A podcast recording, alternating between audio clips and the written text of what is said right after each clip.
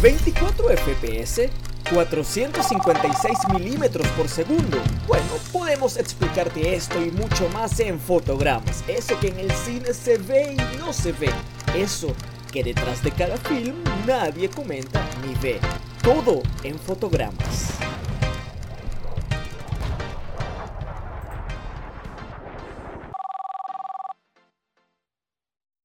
Familia querida, cinéfilos queridos, sean bienvenidos todos a una emisión más de jueves acá en Fotogramas. Estoy una vez más con ustedes y con mi querido compañero Víctor Muñoz. Víctor, hermano, ¿cómo andas? Muy bien, ¿qué tal, querido cinéfilo? Bienvenidos a su jueves de cine. Cine y cinéfilos, de cinéfilos a cinéfilos. Ese es nuestro lema, ¿no? Nuestro eslogan, que no sé por qué se me olvida.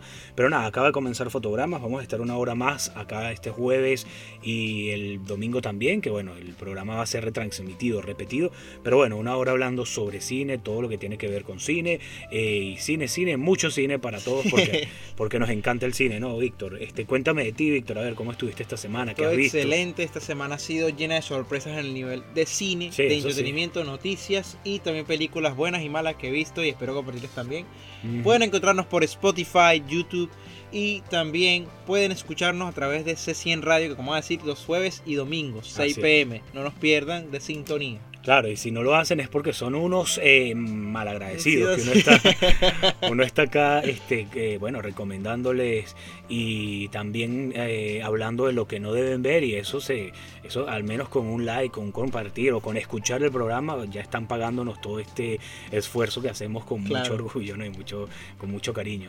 Eh, nada, Víctor, vamos a entrar en tema entonces. Hoy vamos a estar hablando, gente querida, sobre la actuación, los actores, las actrices, el trabajo de ellos, qué tan valiosos son, ¿Por cuánto qué ganan tanto? por qué ganan tanto. Yo iba a decir cuánto gana, pero Víctor se me adelantó y la, pre- la premisa de él es por qué ganan tanto. Es más ¿Por qué importante. ganan tanto? Es que es una, es que una duda existencial. O Sí. sea, yo me quiero dedicar a, a dirección, a, dirección de fotografía, a, escritura de guion. claro. Pero ¿por qué ganas tanto eh, actuando? Yo entiendo que... Ya sé por dónde vas. O sea, tú lo que no quieres es que te lleven tanto dinero de tus producciones. Bueno. Sí, o sea, por ejemplo, yo soy un escritor, eh, un guionista. Y ellos ganan, los guionistas como tal ganan muy Ok. bien y los directores muy bien. Y también se llevan Claro. muy bien su contrato y las regalías y todo eso en taquilla. Pero lo que no comprendo es que el trabajo de un actor es súper, mega, hiper importante. Porque Claro. él es el que me da vida a mi, a mi obra. Pero ¿por qué ganan tanto? O sea, un- vamos a hacer una película. Tienes como no sé cuántos diálogos, no tienes que hacer tantas cosas y vas a tener una- Claro. un doble de acción. Toma 20 millones de dólares. Bueno, ya vamos a hablar de eso. Yo ¿Qué? creo que la solución, Víctor, para tu problema en particular es que comiences a buscar a, a estudiantes de actuación o a, o a principiantes, ¿no? Para tus films. Y muchas veces estos principiantes o estos estudiantes no te cobran nada. Lo hacen con, ¿cómo es que se dice? Eh, lo hacen por... Por el amor al arte. Sí, ay, la expresión latina para esto, ad honorem, ¿no? Que, Ah. bueno, eh, con todo el amor del mundo, ellos van a estar ahí todo el tiempo que tú quieras, free. Eso sí, al menos un refrigerio tienes que darle, No, tampoco, claro. tampoco hay que ser tan tacaño. Pero bueno, Víctor, vamos a entrar en tema, actores, actrices, eh, no solo de Hollywood, eh, vamos a hablar en general del cine, hasta el teatro, de la televisión, porque todo esto, hay actores que hacen todo, ¿no? Que hacen cine, teatro, eh, televisión y hacen doblaje también, que es otra rama, otra arista de, de la actuación, aunque sea solo voz, pero es importante. Entonces, bueno, Víctor, ¿quieres arrancar tú? Arranco yo, ¿cómo hacemos esta vez? Ilústranos. Ojalá pudiera, pero bueno, eso es lo que estamos, eso es lo que intentamos nosotros acá como, Sí, Bueno, una conversación muy profunda, amigo. sí, y, bueno, hablar de lo que uno conoce, de lo que te has ido nutriendo tú, porque ya tienes un poco más la- de la parte técnica, eh, conocimiento, ¿no? En la, en la parte técnica, pero yo reitero, ¿no? Yo lo que hago es ver cine porque me encanta, es un es arte, ¿no? Me gusta el arte en general. Y bueno, es algo que consumo y uno como que va haciéndose cierto criterio. No es que uno se, sea un experto, pero comencemos, que es un actor, que es una actriz, un actor, bueno, es un- una persona, un artista que da vida a personajes o que interpreta personajes. Eso es lo que hace básicamente un actor. También, bueno, prestan su voz para eh, darle vida a un personaje animado o sí, animado. Básicamente es un personaje animado o cuando tienen que narrar un documental, que también los actores prestan su voz para, para narrar documentales, narrar audiolibros, pero eso es lo que hace un actor.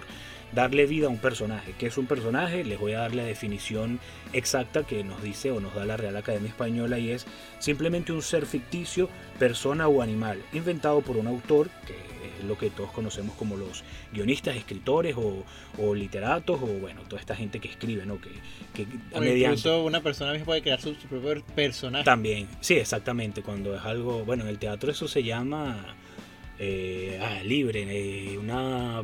Eh, una obra libre, bueno, no sé, ahorita me vendrá el que es cuando... Obra libre. No, sí, es cuando es como un, un, género del teatro que un director dice, da un tema y los actores empiezan a actuar como a través de una improvisación y ellos van creando una historia. Entonces ah, pero qué genial. Sí, ellos lo improvisan una vez y ya eso se queda fijado o fijo para, para lo que va a ser esa obra que tú como director eh, quieres crear, ¿no? Que, o quisiste o tuviste pensado. Pero bueno, un ser, eh, eh, un personaje, un, es un ser ficticio creado por, por un autor para una obra literaria o una película. Eso es lo que dice la Real Academia Española. Entonces, bueno, este es el trabajo de los actores y las actrices. Y la evolución de los de, recientes investigaciones han llegado a la conclusión que la primera manifestación del canto actuación surge en Grecia. Ya hablamos en el, capítulo pasado que la las actuaciones, el teatro nació en Grecia, o, las primeras señales de actuación. Sí, sí, totalmente. Bueno, este, cuando hacían los rituales o ritos, los sacerdotes interpretaban a los dioses y explicaban al pueblo el significado de sus hazañas y proezas. Y también puede ser como un intérprete. Más que todo, un actor es una persona que interpreta un personaje, un mm, rol o algo que tiene que interpretar. Cada quien, por ejemplo, alguna vez fuimos a ver un actor. Interpretamos a un padre de familia. Interpretamos al joven que trabaja sobre que su jefe lo, lo tiene a monte, por así coloquialmente hablando. El primer actor que se tiene conocimiento fue Tespis, que actuó en el teatro Dionisio de Atenas en 534 a.C. Claro, mira lo que tú dices sobre que uno tiene, uno es un actor, evidente, sí, es verdad, uno tiene varios personajes para afrontar la vida, ¿no? Tú en el trabajo eres de una manera y es muy diferente a como eres en tu casa o eres o como eres con en tu grupo de amigos, ¿no? Entonces hay estudiosos que dicen que no, que uno lo que hace es interpretar o llevar a cabo un rol en diferentes situaciones, que uno no siempre es igual en todos, en todos lados. Bueno, de hecho eh, tiene lógica porque cuando uno está solo, uno es de una manera a cuando está con alguien más. Incluso están los parámetros, no, soy educado, no, soy más, este, más, ¿cómo se dice? Más espontáneo. Exacto. Mira, Víctor, sabes que esto, bueno, en Grecia realmente fue como que se sentaron las bases para la actuación que nació con el teatro, pero esto viene de los rituales de, bueno, de nuestros ancestros que hacían danza para, bueno, para la lluvia, para rendir homenaje a sus dioses, para rendir homenaje al sol, y yo creo que de ahí eso fue derivándose en lo que hoy día se conoce como teatro, que evidentemente, bueno, ya no era un acto ritual en la aldea o en la villa, sino que comenzó a hacerse para un público en Grecia. Y la gente iba a ver, como tú mencionaste el programa pasado, la tragedia o la comedia. Entonces, ¿qué era la tragedia? O sí, tragedia y comedia, después como que enlazaron con el drama. Pero bueno, lo que hacían era, por ejemplo, en las comedias burlarse de, de las personas destacadas o destacables de, de, aquella época. de, aquella época que eran los emperadores, básicamente. Entonces, bueno, tú querías, tú ibas al teatro a reírte del emperador, de, las locuras del emperador y... Esa referencia. Ah, claro, sí. Una película animada, de maravillosa, ¿verdad? Pero sí, es eso. Entonces, nada, allí nació este, el teatro, allí la gente comenzó a actuar. Hace poco, eh, cuando estábamos antes de comenzar el, programa, me estuviste comentando sobre esto de que durante mucho tiempo la mujer no tenía permitido actuar. Y yo considero que las mujeres, claro, los hombres en, actuación, en actuación hay cantidades impresionantes buenos actores. pero yo considero que la verdadera actuación se ve en las mujeres. No, Tiene una expresión mucho más viva, fugaz totalmente. y brillante. Yo siento que yo las películas que yo vea que la mujer es protagonista, digo, o tiene que ser muy mala o tiene que ser muy buena. sí, de, hecho yo siempre he, pensado lo mismo. La mujer es mejor actriz que o es mejor artista en este, en este aspecto de las tablas o del escenario, de las artes escénicas, que los hombres dan mucho más, van más allá. Aunque por muy bueno que, sean los hombres, por muy buen actor que seas, la mujer siempre te va a dar... Eh, te va a llevar mucho más viva. Sí, te va a llevar una, ventaja sorprendente. Este, pero bueno, después caeremos en eso. Lo cierto es que como tú me comentabas lo de las mujeres que no podían actuar, actuar Sí, en Grecia, por ejemplo, los hombres tenían que ponerse máscaras para hacer un papel femenino. Sí, Después muchachos jóvenes. Después llegamos, creo que, espero no estar equivocado, pero creo que fue en el Renacimiento, ya en Italia, que, que nació esta figura del castrado, ¿no? O, o el castrato, como ellos lo llamaban, que eran estos hombres o estos varones que comenzaban a actuar y a cantar óperas desde muy pequeños y eran castrados para que no perdieran la voz blanca y pudiesen dar o llegar a las notas Ah, que solo... casi imposibles. ya. Sí, que solo las mujeres las, las logran. Voces angelicales. Sí, sí, eh, que son voces de mujeres, solo las mujeres logran, y fíjate, pueden ser mejores actrices y mejores cantantes que los hombres. Entonces se utilizaba eso, ¿no? Eh, eran representaciones, todos eran so- hombres, pero estaban los que hacían voces graves y estaban los que hacían sus voces femeninas, que ya sabíamos cuál era el precio. De hecho, hay una película maravillosísima que se llama Farinelli, ¿es que se llama, Eh, Víctor? Farinelli El Castrado. La, eh, una película de 1994, drama comedia, la pueden ver a través de Tubi. Sí, yo la vi hace muchos años y, mm, o sea, no es que para mí no es la mejor película del mundo, pero es muy interesante por esto mismo, porque te, te bueno, te Te enseña, cuenta ¿no? este- ese mundo tan...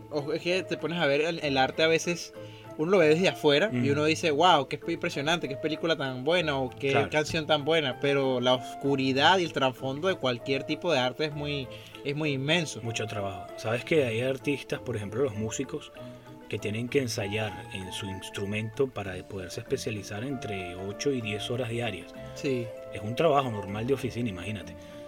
Y es repetir y repetir Y para poder llegar a la perfección. Y a veces, mira, ¿sabes lo? Yo considero que, eh, en otro tema, pero eso es una curiosidad. No, tranquilo. Yo considero que la, eh, la depresión es un tema muy fuerte, Mm, pero la pérdida de inspiración artística a nivel de música, cine o pinturas creo que es la peor manera de sentirse cuando eres un artista, claro, sí. porque sientes que no estás vivo, sientes que no vives el momento. Por Mm. ejemplo, cuando hay una frase, no me acuerdo quién fue que la dijo, que cuando estudias cine empiezas a ver el mundo diferente. Sí, me imagino.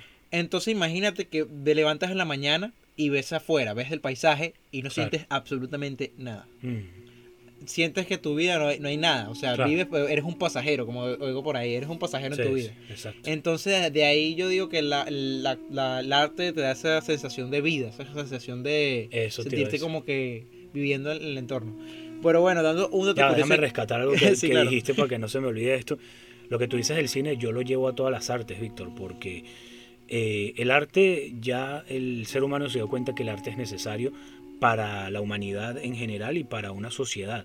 Una, una sociedad sin un buen arte es una sociedad marchita. Y de hecho los grandes dictadores, los grandes eh, eh, caudillos de, de- de la historia han ido con todo contra los artistas y contra el arte porque saben que es una manera de expresión que bueno, que te cambia, te, te hace sublimar, te hace tener esto que llamaban los griegos cuando tú ibas a las obras de teatro y tenías esa liberación, eso tiene un nombre, este, expresión. no, cuando tú la catarsis, ¿no? Que, Ah, sí. que, que por eso es que la gente en Grecia amaba tanto el teatro, por lo mismo de que te, te- te ibas a reír de este grandísimo y reverendo hijo de, de tú sabes quién, y tenías una catarsis por eso mismo, porque, o sea, te liberas de muchas cosas, Sí. y entonces, como tú dices, tú empiezas a estudiar arte, y por eso es que los artistas también tienen una manera de ser muy, muy diferente al resto, que la gente dice, ah, es que son unos locos bohemios, no. Sí. Es que ven la es vida- dependiendo. Sí, ven la vida de- desde otra Hay, perspectiva. hay una frase de Oscar Wilde que él Mm. dice, la desobediencia es la naturaleza real del ser humano, porque de la Sí. desobediencia y rebeldía nace realmente el progreso. Así es, exactamente. Entonces eso, el arte es rebeldía, el arte no se deja subyugar por bueno, por el tirano de turno. No, y así fue la época cuando nació el impresionismo, cuando ya existía esa época donde los artistas tenían como un parámetro Claro. de cómo tenían que seguir las cosas, Mm, y luego llegaron y dijeron, bueno, yo voy a hacerlo a esta manera, yo no tengo que seguir reglas, yo no tengo que ver que Claro. se vea bien, quiero que... Y ahí nació pues, impresionismo, no están técnicamente correctos, pero No, es que impresionados. bueno, sí, así es que nacen todos los géneros. Yo quiero romper el molde, entonces bueno, así nacen los géneros musicales, los géneros pictóricos, todo. Y así nace, y así también nació la actuación y diferentes cositas más. Pero, bueno, mi reflexión era eso, que imagínense una vida sin arte. Imagínate tú, Víctor, una vida sin música, eh, una vida sin televisión, este, no, te- sin televisión no, sin cine. ¿No? Que Sí. Netflix, No, no tanto televisión, sino, sino un contenido artístico, sin contenido Por que eso, te entregue, que te vamos a entretenga, decir- porque exacto, vamos a decir también hay, Netflix. tel- hay contenido artístico, entre comillas, Mm. se- no te sé, sarcasmo, claro, que en verdad son malos, que lo que hace es llenarlo contenido, por decir, no quiero ofender, pero contenido basura. Entonces, sí, sí, exacto. Pero bueno, eso no, eso no tiene nada que ver. Pero imagínense una vida así, que tú no puedas ir al teatro, que tú no puedas ver una buena ópera, un buen concierto, que no puedas asistir a un buen concierto. Eso es muy triste. De verdad que es muy triste, sin poder leer una bu- un buen libro. Mira, no sé. Yo creo que, que eso sería un- una vida muy, muy monótona y... No, e incluso, por ejemplo, las actuaciones han llegado a un punto donde, no sé si recuerdas también la época cuando existían los coliseos. Eh, Claro. Los, los gladiadores entraban a, a golpe con un león. Oye, eh, eh, uno cree que eso es mentira, pero era real. Lo hacían por diversión. Pero porque el gladiador interpretaba un papel, incluso lo hacían voluntario. Mm. Entonces como que de ahí nace como la actuación. Siempre hemos querido ver una vida que no es la nuestra siendo ah, participando en cualquier evento. Como dice Mm. una frase, el mundo le a las personas les gusta ver el mundo a través de un huequito seguro. Sí, exactamente. Pero bueno, ¿qué ibas a decir, Víctor? A ver, que te Y dato, interrumpí. dato curioso, este, las mujeres empezaron a, como tal, a llegar a los- al, al teatro, ya sería Mm. en Venecia, donde se produjo el cambio para que las mujeres realizaran interpretaciones, interpre- interpretaciones Ok, teatrales. claro. Pero es impresionante, pues, porque, o sea, yo siempre he visto que el teatro, la ma- mayor participación son de mujeres. Actualmente sí. Sí, entonces me parece un poquito curioso de que antes eran solamente hombres, permitían a las mujeres, ahora se redujeron los hombres. No sé si... Sí, yo me y imagino también que, que... esta epo- eh, eh, estas épocas han cambiado, el mundo ha cambiado y ven como si la, la actuación, incluso, incluso hoy en día, lo ven casi que una pérdida de tiempo. No, y te iba a decir que esto tiene que ver con la sensibilidad. La mujer es mucho más sensible que el hombre. El hombre para que llegue a ser un gran artista o tiene que ser este especial o tiene que ser, eh, ¿cómo lo digo? Homosexual, ¿no? ¿Sabes? Que, que tienen una sensibilidad mucho No, mayor no que un hombre normal. Sino, ajá, exacto, una sensibilidad, uno, un, Claro. una- un rasgo que, una, me hiciste acordarme de una conversación que tuvo Scarlett Johansson con Chris Evans, Mm, que este, le decía que tú eres una gran actriz, mm. pero creo que te falta esto, y, y que, y que bueno, ustedes son hombres, eh, tú eres un actor, no es realmente un hombre. Pero que le faltaba a ella. Porque no sé qué le hay conversación entre ellos, que programas sabes cómo hacen eso para que te dan salseo. Ok, claro. Pero me da risa porque que, que, que, que él es un actor, no es 100% hombre. Yo tipo, ¿qué? Bueno, sabes que eso siempre fue un estigma ante- an- Sí. eh, en el pasado de que todo artista, no solo actor, cualquier artista, eh, hombre eh, o, o cualquier hombre que ejecutase o que llevase a cabo una disciplina artística ya era tildado, aunque no lo fuera, de homosexual, ¿no? Sí.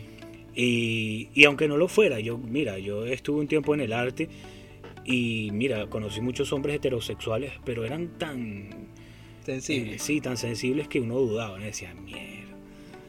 Incluso, bueno, yo, yo, Sí. yo me incluyo, ¿no? Yo, yo estuve haciendo arte mucho tiempo y la gente también lo pensaba. Pero es por eso, porque yo fui capaz de, de estar en el arte por mi sensibilidad, ¿no? Pero yo por eso es que lo hablo, por eso es que te lo digo. Un hombre que no sea sensible es muy difícil que sea un buen artista en cualquier género que, que, que haga, ¿no?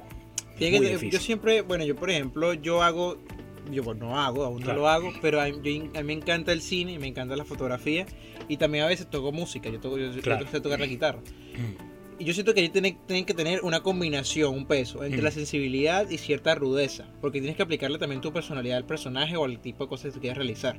Entonces son estigmas que se pueden ir rompiendo poco a poco. No, pero mira, este, sabes que eso no... Eh, Aunque también, esto, otro curioso, es que hoy en día, no sé si lo has notado, pero la mayoría de los actores que estamos viendo así Mm. famosos, que han generado bastante ingresos, ni siquiera son actores, son, bueno, actores, pero no de teatro, de escuela, sino de lucha libre. Como por ejemplo La Roca, de John Cena No, y Dave o sea, vamos a caer en, el- en lo mismo del cine de superhéroes. No entiendo. Lo que te iba a decir, Víctor, es que un gran actor o una gran actriz o un buen actor o una buena actriz, si tú como actor necesitas verte rudo, tú no tienes que ser rudo. Tú simplemente vas a hacer que la gente lo crea. Por eso se diferencia un buen actor de un mal actor. Porque cuántos, por ejemplo, Javier Bardem que hizo una película que él era un cuadrapléjico, no sé si la viste, Mar Adentro creo que se llama, que es Creo que fabulosa. Tú veías a Javier Bardem. señores. Sí, Javier Bardem estaba postrado en una cama como un enfermo. Tú decías, ese tipo está enfermo y él no estaba enfermo. Hace poco vi una con el señor español también, Mario Casas, que andaba en una silla de ruedas, su personaje, y parecía un paralítico. No es que era paralítico, no tienes que ser... O sea, si tú vas a representar a un ingeniero, no tienes por qué ser ingeniero. Que te puedes eh, ilustrar, que puedes estudiar para el personaje, eso sí, ¿no? pero no necesariamente es, es como, como tú lo dices, pues no sé si me, me explico, me, No, no, me sí, claro, sí. Uh, me acabas de corregir muy bien. No, no, este, bueno, no, es idea, otra- ¿no? una cosa que quiero rescatar, este, Camerio Casas hizo de un hombre que interpretó que, para México, ¿cierto? Eh, Bueno, la, la peli- me hiciste acordar de la película La teoría del todo que narra la vida de Stephen Hawking, que fue, interpre- fue interpretado por Eddie Redmayne, pero es- Mm. es impresionante, él ganó un Oscar a Mejor Actor porque en verdad el tipo está llorando, a- Sí, ahí sí. que, este, deforme, temblaba y todo, o sea, Totalmente. bueno, antes de seguir hablando, señores, quiero hacer una pequeña pausa para que nuestros queridos amigos de C100 Radio puedan dar nuestro pequeño espacio comercial. Así es, vamos a una pausa. Ok, aquí estamos de vuelta en fotogramas. Vamos a estar hasta las, eh, a ver, hasta las 7, porque comenzamos a las 6, de una hora todos los jueves y domingos por C100 Radio, por Spotify y YouTube también, Víctor, no recuerdo. Sí, también por YouTube y Spotify. Ok, perfecto. Entonces, ¿en qué estábamos? Que uno se pone a hablar y, y, bueno, no, no concreta. Bueno, yo quiero recuperar porque No, ya me- creo que nos fuimos un poquito de... Ah, bueno, que... que- No, no, que- ya, ya me dijiste lo de Javier, lo de la teoría del todo, la recomendaste. Sí, la Bueno. quiero recomendar muchísimo. Es una película que, o sea, no quiero, esta no es la sección de recomendados, pero quiero Claro. recomendar muchísimo porque esta película, aparte que tiene un guion excelente y una historia realmente motivadora, porque Stephen Hawking, aún así, estando en sus peores momentos, en su peor etapa, logró levantarse, entre comillas, levantarse, Sí. y aún así hablar ante el mundo, entregar sus teorías, entregar todo. Y vemos un desarrollo impresionante de, de un personaje. Claro, no es realmente una biografía exacta, No, no, no. pero te da a entender lo que es realmente lo que era ese hombre, lo que Esa fue. película es muy buena, es maravillosa.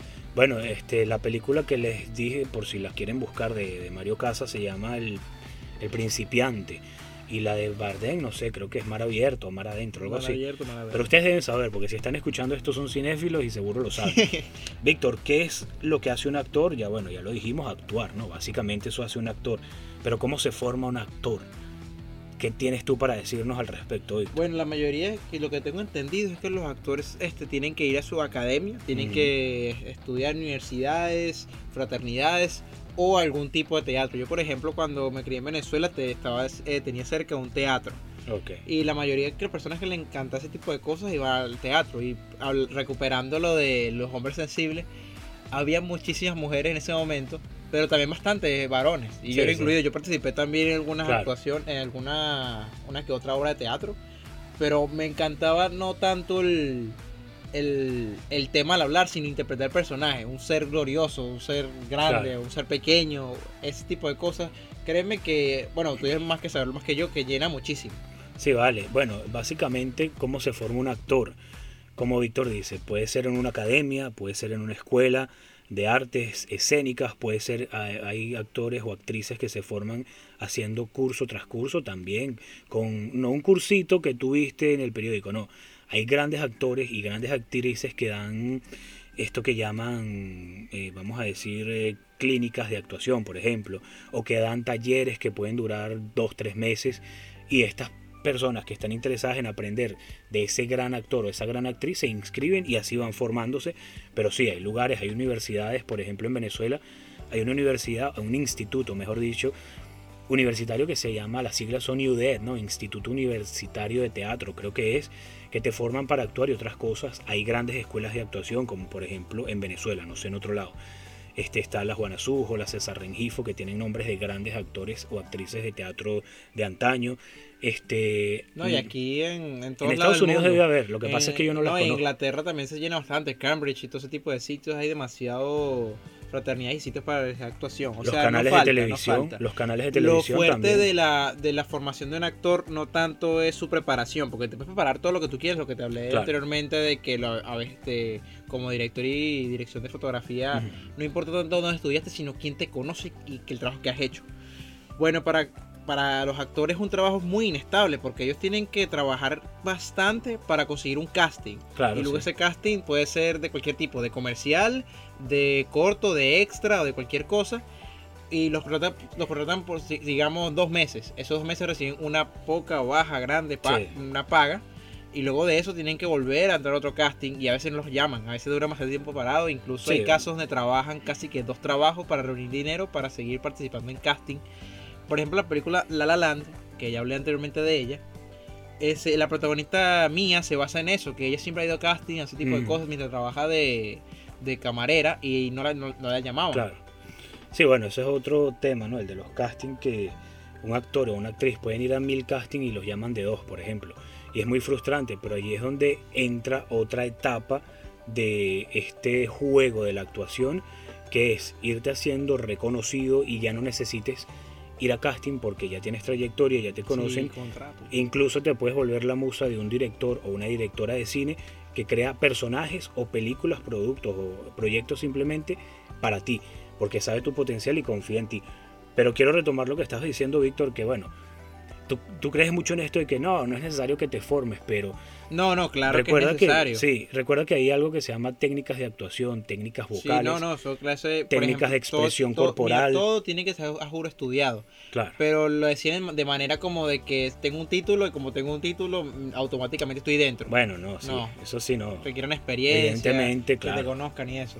Evidentemente, bueno, yo creo que a menos que estés muy conectado, muy palanqueado, tú puedes entrar a una película o a una telenovela o una obra de teatro sin haber estudiado nada, pero es que por algo te deben conocer, Víctor. No sé, no, es que no, mira, es que ni porque seas la hija o el hijo del actor o la actriz más brutal del mundo, te van a poner a hacer algo sin tener. No, es muy difícil. Por ejemplo, la, este la película Roma, no sé si la de ver claro, maravilloso. Oye, ese, mira, qué bueno, qué esa película, esa película es buenísima y lo que más me interesa es que la actriz este Por eso Yalicia Aparicio, creo que se llama. Ay, qué buena memoria. Este, ella era una señora que en, realidad este sí trabajaba de limpieza, trabajaba de limpieza y él la trajo e incluso ella la, nominaron unos premios, no me acuerdo en cuáles, actriz de revelación. sí, sí. No, recuerdo, pero sí. Sí, entonces. Eso fue una controversia muy loca. Sí, ella también fue nominada por los Oscar a mejor actriz. ¿Sabes cuál fue? Mayormente en México se armó una polémica porque los actores y las actrices con trayectoria y no con tanta trayectoria comenzaron a criticarla porque ella, no sé si sabes la historia, Víctor, que ella no, fue al casting de esa película, sino su hermana, que sí era actriz o sí estaba formada y quedó fue esta... Ah, no, la hermana no pudo ir porque como que se enfermó, se sintió mal, o fueron las dos, y la hermana no hizo el casting porque se sintió mal al momento y ella sí lo hizo. Lo cierto es que ella no tenía nada que ver con la actuación y no quería, no, le interesaba, y terminó protagonizando una de las películas más icónicas o de mayor referencia de México. Y ganando un Oscar. Y cómo la criticaron en su momento por lo mismo, porque no era actriz y decían, pero ya va, ¿cómo esta señora, de dónde salió esta señora? ¿Por qué esta señora ha logrado tanto si no es actriz? Y eso se ve mucho en el gremio actoral. O sea, si tú sales, Víctor, y tú no, nadie te conoce, no has estudiado nada, te empiezan a criticar y dicen no es posible. Porque es que es lógico. porque tú sí pudiste y yo no? No, no, incluso los que están ya cotizados dicen es que es lógico. ¿De dónde sale esta gente de la noche a la mañana sin ningún tipo de vacío de conocimiento? No les parece justo, pero bueno, eso no, no es siempre. Lo de Yelipsa es un caso, mira, mm, muy difícil. Es muy especial y se han sucedido. Como también han sucedido, recuerdo el, el caso de la niña esta de los ojos violetas. ¿Te acuerdas el nombre de esta actriz viejísima? Uy, sí. No me acuerdo el nombre, pero sí sé quién es. Una niña que era un, fue un prodigio y todo, pero era que la mamá quería, los padres querían que ella hiciera cine porque era preciosa y a esta gente le gustaba y empezaron a llevarla al director este de, cine que fue el que la sacó, eh, la hizo famosa, ¿no? Y, la llevaron, la, se la presentaron y el tipo le encantó y la puso, pero desde pequeña, o sea, a un niño tú no le puedes exigir nada. Ah, y que ella se fue formando con los grandes, ¿no? Desde pequeña fue rodeándose y quedándose con grandes directores, grandes actores, grandes actrices. Pero bueno, ya eso es otra cosa.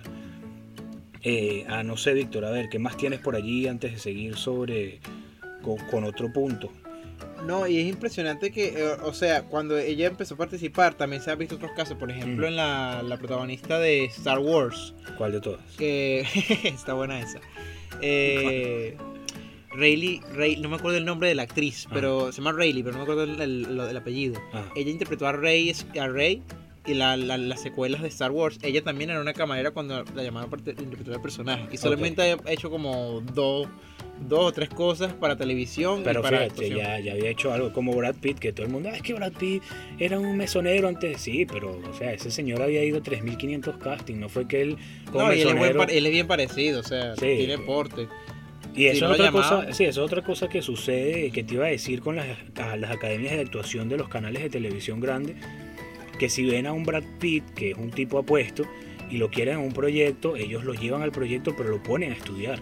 En Venezuela eso ocurría muchísimo, que por ejemplo RCTV y Venevisión tenían unas academias que eran puro modelos, solo modelos que esta gente conocía en la calle o los veía en las pasarelas, en las fotos, en las revistas y querían que actuaran en las telenovelas y los ponían a estudiar.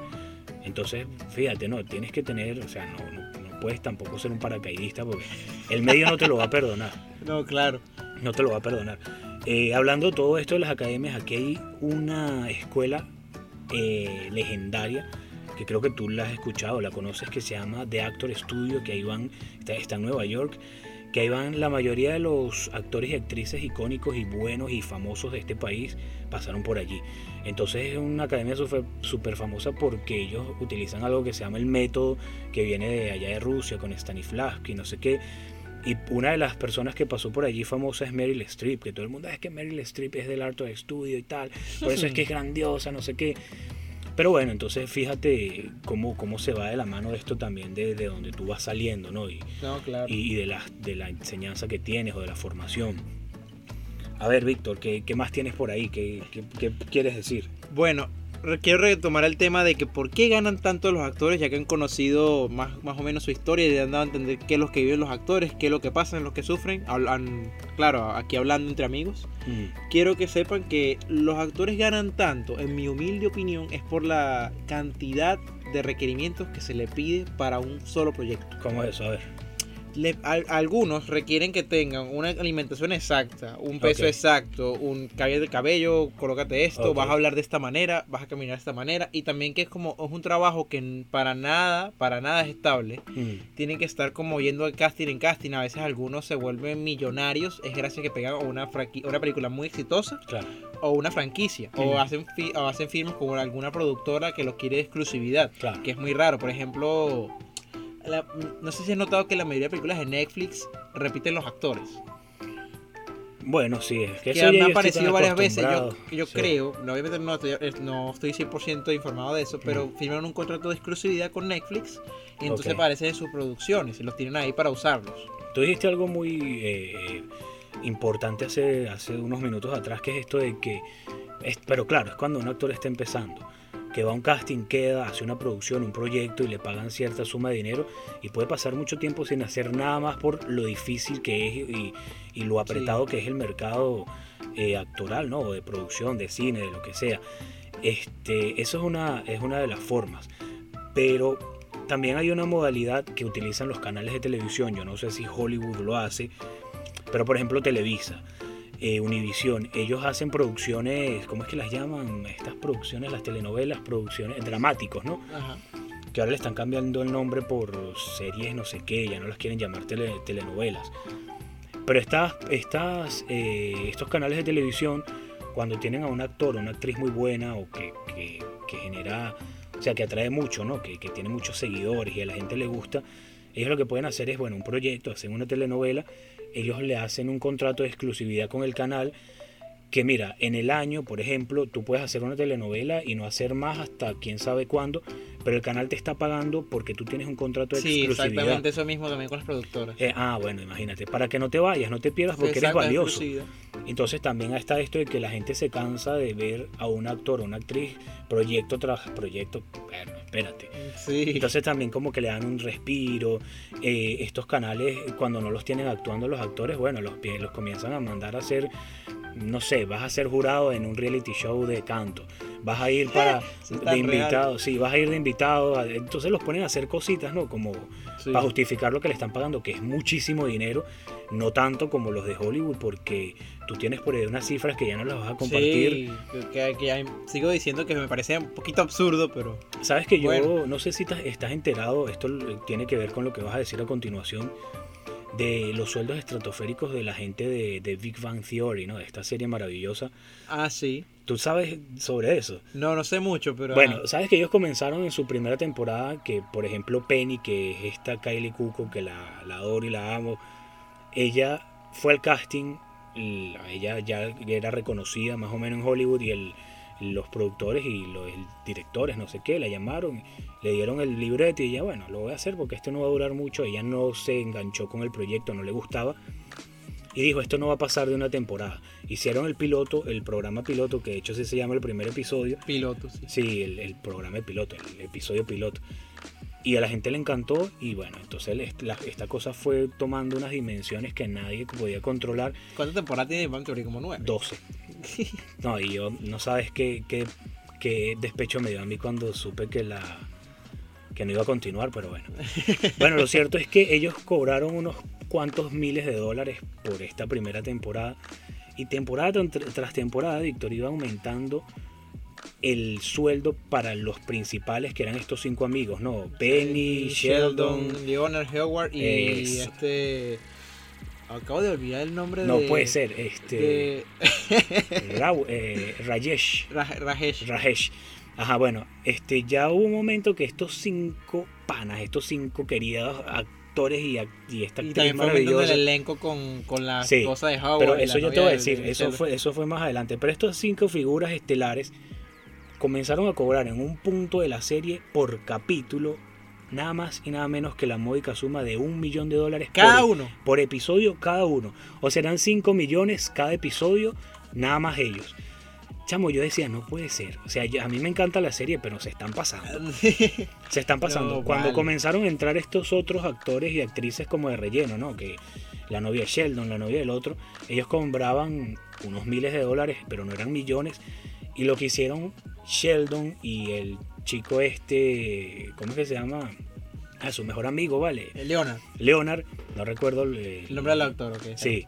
Ellos dijeron, bueno, vamos a hacer esto un poco más equitativo, reduzcanos el sueldo a nosotros para que puedan como eh, igualar Sí, el sueldo de los otros. Pero bueno, ahí comenzó una rencilla porque, por ejemplo, lamentablemente la rubia amada de todos, Kylie de eh, no, ella no quería que le redujeran el sueldo y eso generó ciertas fricciones, ¿no?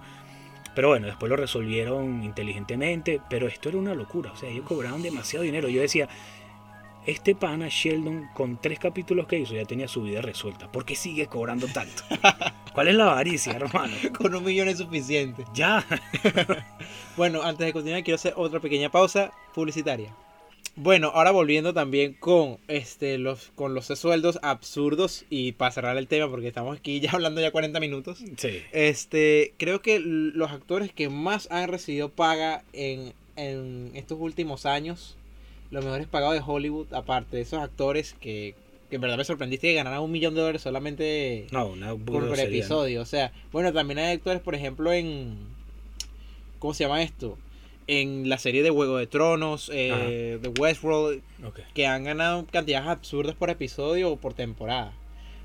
Aquí los, es lo listado de actores que han ganado una cantidad absurda de dinero, que aún no me recupero de haber leído eso. Tenemos a Daniel Craig de número uno, al mejor actor mejor pagado 2021, con 100 millones de dólares por Por interpretar, película. por interpretar al, al detective Blank, no me acuerdo el nombre, Mm, este de Knives Out, dirigida por este eh, Ryan Johnson.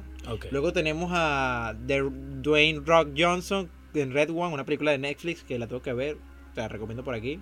Ok. 50 millones de dólares. Will Smith por King G- Richard en 40 millones de dólares y Denzel Washington por The Little Things o, las peque- o los pequeños detalles. Ok. 40 millones de dólares. Y no- aquí un dato curioso, de la- aquí viene Leonardo DiCaprio, que Don't, Allow- Don't Look Up o No Mires Arriba, con 30 millones de dólares. Ese actor, a mí me encanta cómo actúa, a mí me encanta cómo hace todas las películas que participa, siento que da una una interpretación muy muy memorable, pues, o sea, tú lo ves y sientes que es muy polifacético y me, Sí, parece sí, una ofensa totalmente. que solamente tenga un solo un solo Oscar, pero es demasiado caro. O hay películas que iba, a, iba a participar en alguna y solamente contratar contratarlo ya era una aumentarle el presupuesto a 8 a 10 millones de dólares. Mira, sí, yo- no lo, en- bueno, sí lo entiendo, es la industria. Lo que pasa es que si ellos cobran eso, imagínate todo lo que el producto o la producción, el proyecto genera, ¿no? Exacto. Eh, tú estás hablando aquí de 40 millones de dólares, que es el que menos cobró, pero eso es de este año. Yo recuerdo, por ejemplo, la polémica que hubo con Chris Evans, el Capitán América, el querido Capitán América, cuando él hizo su primera película, cobraría, no sé, 80 mil dólares, no sé cuánto le pagarían en ese Eh, momento. sigue siendo muchísimo. Pero como fue, o sea, fue un éxito, pegó tanto, creo que cuando fue a filmar, no sé si la segunda o Avengers la primera, él pidió que le triplicaran el sueldo. Él dijo, yo no voy a actuar por lo mismo, ni por el doble. Quiero tres veces más lo que me pagaron. Y bueno, ese, se armó una polémica hasta que llegó Endgame, de los Avengers también, la última, donde Robert Downey Jr. cobró, dijo, si ustedes me quieren en esta película, me van a dar 75 millones de dólares. Eso fue un escándalo y yo decía, Downey, ¿qué vas a hacer tú con tanto dinero? ¿Cómo te lo vas a gastar? Porque esto que acaba de decir Víctor es por un proyecto nada más. Y esta gente ha hecho muchas películas. Y hablamos de Y una franquicia y un- de una propiedad intelectual enorme y billonaria como es Marvel. O ¿Dónde sea, meten tanto dinero? ¿Qué no sé. cuenta bancaria soporta tanto dinero? No la cuenta bancaria que, que 75 millones. ¿Otra vez? No. En serio, ¿cómo se lo gastan?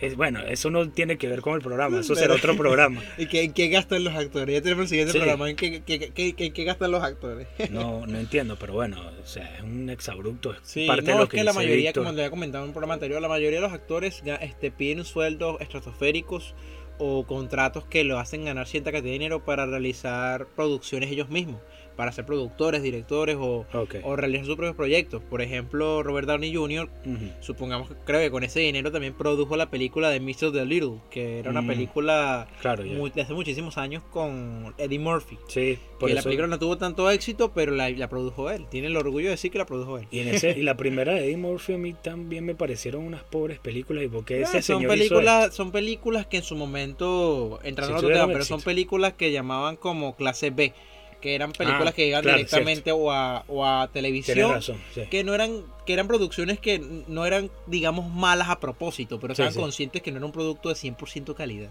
También serían como hechas para niños, con un poco de retraso. Sí, claro. No, mentira, mentira, no, eso, esto no. y que sin ofender a nadie. Pero si viste Little, tienes un problema, amigo. No, bueno, No, no, imagínate. Pero bueno, Este- señores, esto es el tema número uno. Me, me encantó este tema de los actores. ¿Cuánto ganan y por qué ganan tanto? ¿Tú crees, Víctor, pasando Una pregunta, ¿tú crees que un actor o una actriz sean súper importantes para un proyecto? ¿Tú crees que se puedan prescindir de ellos? No, No, ¿verdad? no.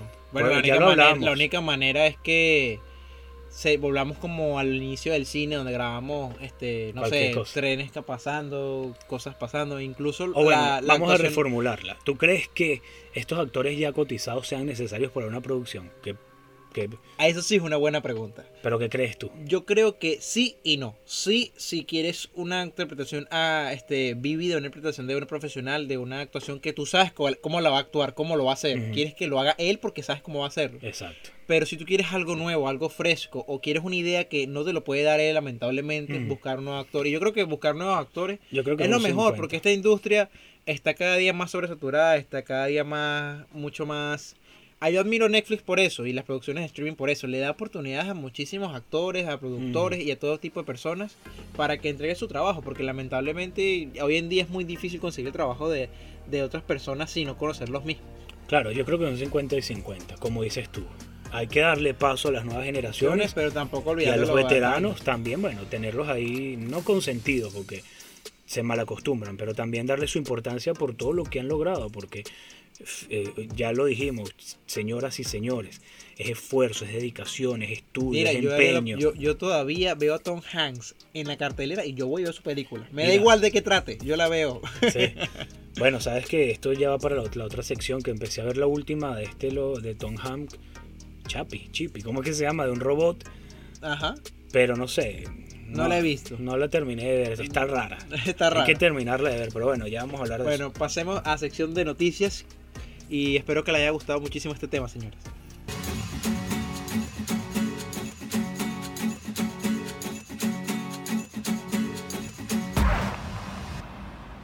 Ok, señoras y señores, por acá estamos nuevamente en fotogramas con Víctor y Juan Pablo. Vamos a hablar. eh, ¿No quieres que hagamos una pausa, Víctor? ¿O seguimos? No, seguimos adelante un poquito. Este, nada, vamos a las noticias. y las cu- en ¿Esta sección cuál es? Noticias. No, noticias. A ver, Víctor, ¿quieres comenzar tú o quieres que arranque yo? Por favor, adelante tú. Ok, este, bueno, aquí está la primera noticia que vamos a compartir hoy en fotogramas. Tiene que ver con Eternals, ¿no? Esta película de Marvel. Ha dado mucho de qué hablar últimamente. Sí, ¿cierto? sí.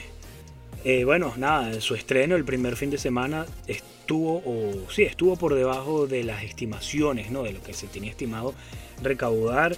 Y eso es un mal augurio según los entendidos del cine. Lo que recaudó fue 30 millones de dólares. ¿Tú sabes cuánto fue la producción, Víctor? Tú creo que lo Mm, dijiste, ¿no? Creo, yo creo, pero yo creo que fueron como 200 millones de dólares porque son producciones de Marvel. Sí, entonces mira, están... Y solamente que- con meter a, a- a- este, Angelina Jolie, bueno, con eso pueden decir todo. Ah, 200 millones de dólares le pegué. Sí, bueno, yo... Solamente me con meter a Kit Ha- Harington, a nuestro querido Jon Snow, Mm, a Angelina Jolie, Harry Styles, ah, sí, sorpresa. imagínate todo lo Quería, que se esto, eso es un pequeño spoiler, señores, pero lo siento. Harry Styles aparece en la película. Este, Gemma Chan y, entre, entre otros, entre otros. O sea, hay demasiados actores. Incluso la actriz que me parece una actriz maravillosa, ¿Cuál Salma? Hayek, que aparece también en esta película, que ella dio esto, una declaración estos días que dijo Mm. que, que fue un sueño para ella interpretar un personaje de Marvel, porque siempre Claro. había pensado, le gusta ese tipo de mundo, y ve- verse ella en el espejo con el traje, todo ese tipo de cosas, fue como decirse, verga, me, me llena haber llegado hasta acá. Sí. Esta noticia que, que tengo a continuación es vieja. Víctor, de hecho, me la hizo saber. Esto ocurrió hace unos cuantos días de lo del Joker, ¿no? Que, que un Ah, sí. hombre en, en Japón causó terror en un tren japonés. Un hombre disfrazado, vestido del Joker, accionó un aparato explosivo, creo que fue. Bueno, es vieja, pero se la recomiendo porque la acabo de ver acá, no sé por qué. Me salió, pero sí, esto sucedió en vísperas de Halloween, creo que fue. Pero nada, era un dato curioso más que, que todo. Lo que iba a decir era algo relacionado con Tom Hanks. No sé, Víctor, si supiste que Tom Hanks eh, rechazó viajar al espacio. Ah, sí, que va a, ser, mencionar. va a ser películas rodadas este, allá arribita en, el espacio. No, no solo eso, fíjate, sabes que él, el Jeff Bezos, creo que fue, ya vamos a ampliar la noticia, que lo invitó hace poco, este, hay como una carrera espacial que ya no tiene la NASA nada que ver, sino entre empresas privadas que está SpaceX, Virgin, eh, Virgin Galactic y la de Amazon, no recuerdo el nombre de la empresa espacial de Amazon, que bueno, están haciendo viajes fuera de la Tierra más o menos ahí en la En la en la, estratosfera. en la estratosfera, no tan para allá, pero están como que, bueno, haciendo historia. Entonces, el Solamente creador... para hacer películas. Mira, Hasta donde hemos llegado. No, no, esto es como, no, esto no tiene nada que ver con el cine, Víctor. Esto es como, bueno, dando los primeros pasos para salir del planeta, ¿no? Esto es lo que, lo que busca, por Ah, ejemplo. Elon Musk. Elon Musk quiere colonizar Marte, imagínate. Pero bueno, lo cierto es que el creador de Amazon, el dueño, el CEO, CEO de Jeff Bezos, le, le propuso a Tom Hanks que estuviese en el primer viaje espacial o interespacial que iba a hacer, ¿no? Con su, con su compañía, que no recuerdo el nombre, ya la veré por aquí, y el actor le dijo que no. Entonces escuchen la noticia. El actor estadounidense Tom Hanks declaró que Jeff Bezos, el multimillonario fundador de Amazon y Blue Origin, Blue Origin es el nombre de, la, de su agencia espacial, ¿no? de, su, de su corporación espacial, le ofreció volar el espacio antes que al actor canadiense William Shatter, pero rechazó la oferta por el exorbitante precio, la exorbitante cantidad de dinero que tenía que pagar. Hanks apareció este miércoles en el programa Jimmy Kimmel Live, donde mencionó que Bezos le ofreció ser uno de los primeros en viajar al espacio a bordo de una de sus cápsulas, pero le pareció demasiado caro pagar, adivina cuánto, Víctor, cuánto crees tú que le estaban cobrando. Dos millones. Esa es tu, ulti- tu última cifra. Oye, viajar al espacio. Pero sí, me parece muy caro. Pero, Pero no esa es tu sé. última cifra, 2 millones. No, sinceramente yo creo que yo pagaría, si yo fuera millonario, pagaría máximo, no sé, 200 mil dólares para viajar al espacio. Ok, fíjate. Le pareció demasiado caro pagar 28 millones de dólares por un viaje de 12 minutos. Y esto fue lo que dijo ¿Qué? textualmente. Dijo, mira, me va bastante bien, pero no voy a pagar 28 millones de dólares. ¿Sabes qué? Podríamos simular la experiencia de ir al espacio. Es un viaje de unos 12 minutos, ¿cierto? No necesito gastar 28 millones de dólares para hacer eso y para que digan que soy de rico. pana. No, Mira, aquí tenemos un actor consciente, señores, un actor consciente de su Sí. dinero. Bueno, Víctor, sigues tú. Bueno, aquí tenemos a Doug Lima y Jake Gyllenhaal podrían encabezar el remake de Roadhouse. En 2003, Metro Golden Mayer revisó sus archivos en busca de títulos potenciales para recrear en la gran pantalla. Uno de los títulos elegidos fue de profesión Duro Roadhouse. Mm. Roadhouse. Película que podría haber encontrado un impulso definitivo después que Deadline haya revelado al director Dolan y el, di- y actor Gyllenhaal para participar en el film. ¿Tú ya viste la primera película de Roadhouse? No estoy seguro. ¿Cuál, cuál es el, en, en español el nombre? Que no me sería viene- que sería duro, creo que era la, la, la- lo acabo de leer. No, no, no. Creo que no. Lo que no me parece este interesante es que vaya a participar el director Michael Bay. Ah, no, el Mm. director Doug. Ok. No me parece tan interesante, pero es una noticia que recalcar amantes del cine de, de antaño. Bueno, sigo yo. Quiso matar a su padre. Este es el titular de una noticia que tiene que ver con Will Smith. Entonces la gente dirá, pero si Will Smith, Will Smith es un pan de Dios, es el príncipe de Bel Air, el príncipe del rap. ¿Qué pasó? Bueno, el reconocido actor Will Smith, de 53 años de edad, reconoció por medio de su nueva obra autobiográfica, Will, es un libro que acaba de publicar, algunos aspectos de su infancia temprana que lo marcaron considerablemente hasta el día de hoy. Entre ellos, el hecho de querer asesinar a su padre. Dice, cuando tenía nueve años vi a mi madre golpear a mi, vi a mi padre golpear a mi madre en un lado de la cabeza con tanta fuerza que se derrumbó. La vi escupir sangre. En ese momento, en esa habitación, probablemente más que cualquier otro momento de mi vida, he definido quién soy, afirmó el actor, que también dijo que prometió algún día vengar ese hecho, y ese sentimiento vengativo lo acompañó hasta su etapa adulta. En 2016, Willard Smith, padre del intérprete, eh, del intérprete fue diagnosticado con cáncer y los especialistas le daban solo algunas semanas de vida. Una noche, mientras los llevaba, lo llevaba de su dormitorio hasta el baño con cuidado, una oscuridad surgió dentro de mí. El camino entre esos dos lugares pasa por la parte superior de las escaleras. Cuando era niño siempre me dije a mí mismo que algún día vengaría a mi madre, que cuando fuera lo suficientemente mayor y cuando fuera lo suficientemente fuerte, cuando ya no fuera un cobarde, lo mataría. Expresó, pero bueno, ahí sigue que bueno, que no, que sintió el impulso de lanzarlo por las escaleras y después dijo, no, ¿qué va a hacer? fuerte. Sí, sí, pero bueno. Hagamos aquí una pequeña pausa, señores. Entre en- aquí en CC, CC en Radio, YouTube, Spotify y mucho más. Quiero aquí volver con las noticias para cerrar un poco. Dexter anuncia nueva temporada. Los amantes del, del ¿cómo decirlo? No es cine, no es tanto cine, pero de este género como de policíaco crimen, Mm, de, de sangre, de amantes de, de películas Claro. tipo CSI, eh, de series tipo CSI, Dexter Mm. New Blood o Sangre Nueva. El asesino en series día a día intenta superar su adicción a la muerte y ser lo que este, dice, una buena persona, mientras lleva una nueva vida aparentemente feliz, pero el instinto es muy difícil de mantener a raya y basados- el pasado siempre está ahí. claro. Esta serie es una de estas series, series que parecen inmortales, porque hoy en día yo la vuelvo a ver y pareciera que no, no fuera pasado nada, que sigue ahí. Sí, Una serie muy buena. ¿Te parece? Sí, en su momento fue muy buena. Bueno, voy con la última y pasamos a las recomendaciones y no recomendados y nos vamos para, bueno, no seguir alargando el programa de hoy. Trump acusó a Alec Baldwin de la muerte en el rodaje de Rust. Imagínense esto. que- Ay, qué bello Trump. Qué, qué duro esto, ¿no? El expresidente de Estados Unidos, Donald Trump, se refirió en una entrevista radiofónica, en una entrevista radiofónica con Chris Stigall al disparo accidental con el que Alec Baldwin acabó con la vida de Halina Hutchin durante el rodaje de Rust. El señor Trump aseguró que Baldwin tuvo algo que ver. Es un hombre problemático, le ha observado durante años, se mete en peleas con reporteros. Es un loco, dijo el, el señor Trump. Y bueno, imagínense ustedes qué, qué difícil, ¿no? Que, Ese Trump está en todos lados.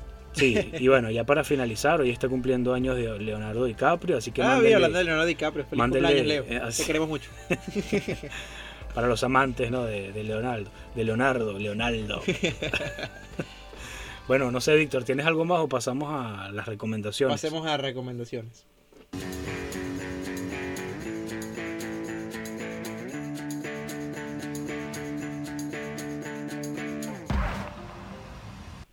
Bueno, aquí en recomendaciones quiero recomendar la serie de Hannibal.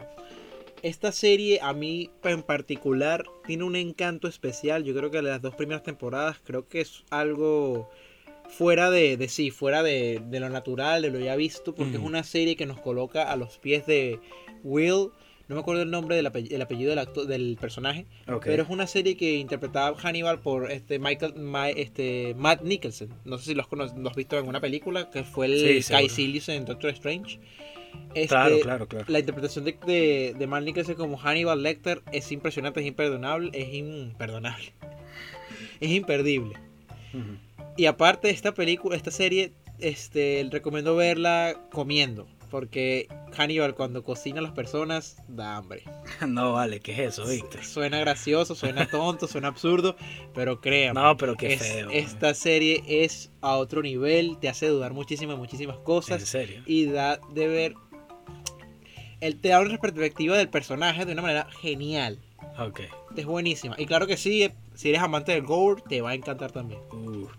Bueno, nada, yo vengo con una película del 2020, se llama La mujer que corrió, ¿no? O The, The Woman Who Ran. Es una película surcoreana, la vi hace unos días y bueno, es bastante bastante apacible, ¿no? Es un drama drama, pero dramoso, dramosísimo de una mujer que visita. Súper pesado. Sí, es súper lenta, pero si no te gusta este tipo de películas, ni, ni se te ocurra porque te vas a dormir. Pero como yo no tengo problema con esto, la vi y me gustó, ¿no? Porque es súper distinta. De hecho, si pudieses verla, Víctor, sería fabuloso porque el director hace un juego con las cámaras que a mí me hacía mucho ruido. Él comenzaba todas las escenas con un plano general, ¿no? Y entonces era, es una mujer que visitó a tres amigas distintas en un día, una cosa, quién sabe, una cosa muy rara. Y hablaban de cuestiones cotidianas de su día a día en Surcorea, ¿no? De Unas, unas mujeres, bueno, normales y corrientes de mediana edad, no sé qué. Entonces empezaba la escena con el, el- el- la visión panorámica de la escena, no sé qué. Y, to- y había un momento que el señor agarraba y, por ejemplo, estaba hablando una y él hacía un zoom con la cámara, ¡bup! para la cara de la muchacha o de la señora. Ah, pero así primer plano, así cerrado, súper cerrado. No cerrado, no, no cerrado, primer plano. Ah, ok.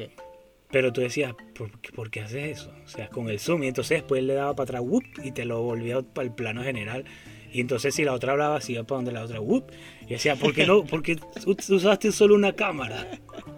No, eso se usa muchísimo.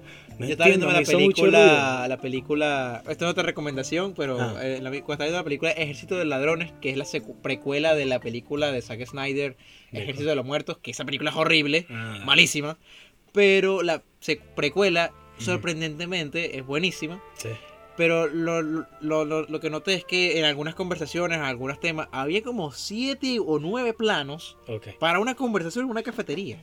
No, chamo. Y decía, ok, entiendo que tú quieras enseñarme tu calidad de cineasta, Claro. pero bájale dos. ¿Verdad que molesta? O sea, con una o con nueve como que la cosa molesta.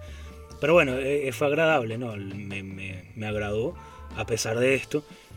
Y bueno, esa es la primera recomendación de, de esta semana. No sé si tienes otra, Víctor. Quiero recomendar, es la película dije anteriormente, Ejército de Ladrones, que esta película recupera lo mejor de la película anterior y mejora.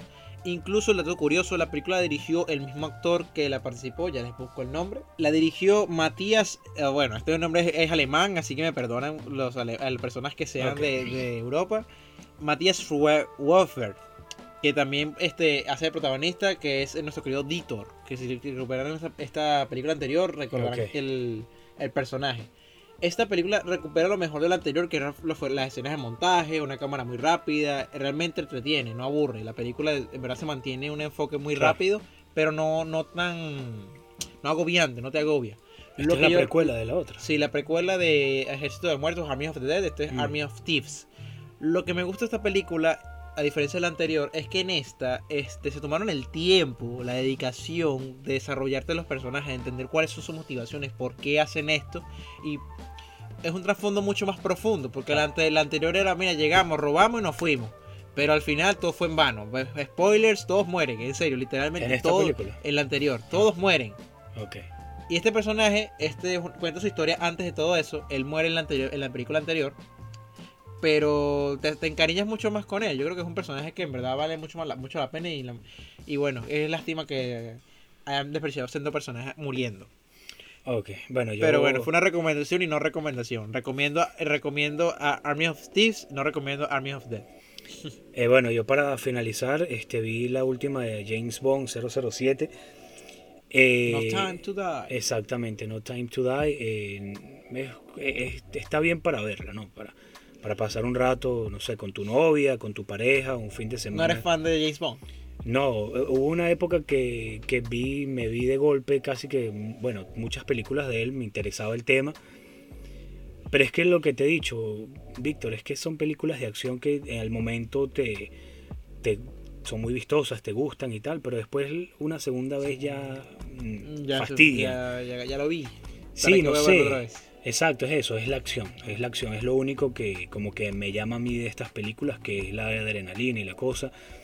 Pero bueno, lo que rescato de esta película no es lo, la acción, porque es una más de James Bond, el Aston Martin fabuloso, que es el- una de las cosas que más me gusta del personaje. Sino que bueno, hay un nuevo agente 007 y es mujer, entonces eh, es otro... eh, Un otra- giro fresco. Sí, una ruptura más de paradigma de lo que se está haciendo y la gente se va a quedar como que, ah, mira, una mujer ahora como que va a suplantar a, este 007 y tal. Pero bueno, vayan a verla y ustedes después dirán qué les parece. Víctor, no sé, ¿tienes algo para no recomendar o quieres que finalicemos, lo dejemos hasta acá? Bueno, quiero no recomendar este antes de tiempo una preno recomendación de la película que se va a realizar o serie que se va a realizar en Netflix llamada One, The One Piece. Ok. Ya se reveló el cast, eso es una noticia, pero quería darlo como no recomendación porque me gusta generar polémica. Ah, Y es que, no, señores, no puede ser. No se parecen absolutamente nada y parecieran que fueran sacados jóvenes de una Comic Con. Así que no recomiendo One Piece. Si llegan a estrenar esa película, va a ser peor que Dragon Ball Evolution. Y ya. Ah, eso es un remake, es un remake, no, una adaptación de la de One sí, Piece. Sí, tengo Ah, miedo, tengo ustedes. miedo. Mira, lo que es Dragon Ball y Naruto y One Piece, no me los toquen. no, no se puede, es imposible. Los personajes Sí, son muy difíciles de adaptarlos, son irreales, son demasiado irreales.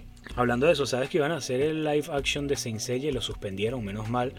Porque Nah, también es demasiado difícil. Sí, pero iban que- a, a matar, a echar, pues, mira, iban a, a- a destrozar esta franquicia tan preciosa que es esta obra No, no, es muy difícil. Por ejemplo, incluso con los superiores es muy difícil. Sí. Ahorita porque hoy en día vemos plagado eso y tienen que cambiar algunas cosas para que no sea Mm, estúpido, lamentablemente. claro. Como por ejemplo Spider-Man, un hombre en mallas columpiándose. No tengo que explicar por qué es absurdo. ¿Sabes que me ahora imagínate, ahora ima- disculpa que te interrumpa. No, ahora imagínate un hombre con un traje de metal encima, Iron Man, que diga, dame tu fuerza, Pegaso. Tiene algo de absurdo, me vas a disculpar. sí, sí. Bueno, lo que te iba a decir de Spider-Man, que a mí me encantaba el personaje y gracias a las películas lo de- dejé de amar. ¿Por qué? Por lo mismo que tú dices, tú, imagínate tú, un tipo ahí con una licra roja, Sí. raro, pues. Pero bueno, yo creo que es todo por hoy, señoras y señores. Gracias por haber llegado hasta acá, por haber sintonizado C100 Radio, por haber escuchado nuestro material. Y bueno, este, para mí fue un gustazo, como siempre, haber estado acá con ustedes. Y bueno, nos vemos, nos sentimos, nos escuchamos el jueves que viene. un besote. espero que les haya encantado reconocer y ver, y ver y escuchar cómo es la vida de nuestros actores, cómo sudan cada día para intentar llegar y, y entretenernos y deleitarnos con su actuación. Y bueno, espero que les haya gustado nuestras noticias y las recomendaciones. Y por favor, escúchenos más seguido. Hasta aquí, buenas noches. Salud, hasta luego.